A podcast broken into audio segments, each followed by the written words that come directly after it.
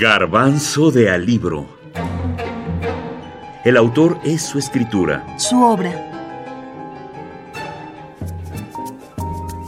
Clarice Lispector.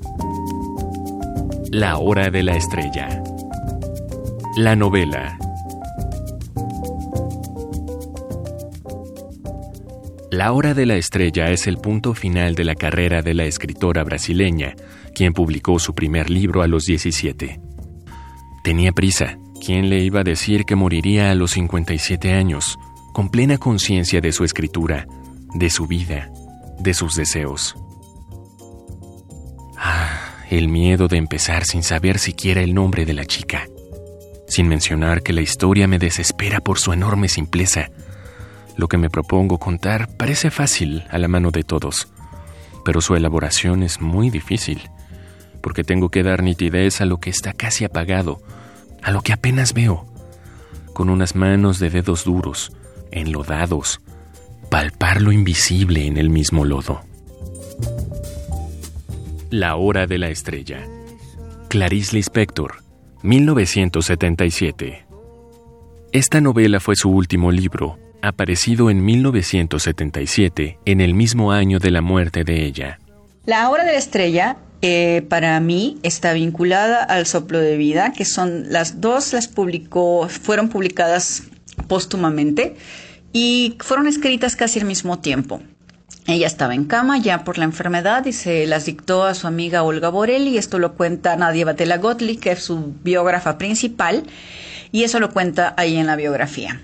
Este, y finalmente hay un vínculo entre las dos, entre las dos novelas. Por un lado, La Hora de la Estrella, que es un poco más vivaracha, que es un personaje maravilloso que se llama Macabea. Y Macabea, desde el inicio nos dice la autora, el, el, nos va a decir al estilo Tristam Shandy, con un guiño decimonónico absoluto, irónico, que no hay que encariñarse con el personaje. Macabea es un personaje en negación. Es, no es hermosa, no es inteligente, no es talentosa, no es estudiada.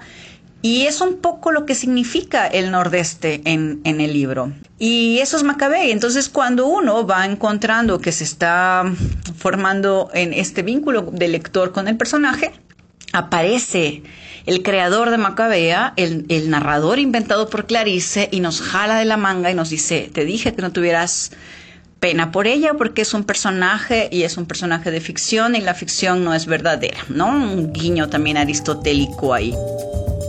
Brenda Ríos, ensayista y poeta. En 1976, la escritora trabajó en la elaboración de una nueva novela, La Hora de la Estrella. Sus personajes se desdoblan. Al principio de la novela, Clarice Lispector, como escritora, incluyó una lista de 13 títulos posibles y escogió un narrador también intelectualizado, Rodrigo, para contar la historia de Macabea, quien, a su vez, es una nordestina semianalfabeta y miserable que emigra a Río de Janeiro, donde logra sobrevivir en un medio que le es hostil hasta la hora de su muerte inevitable. ¿Y ahora?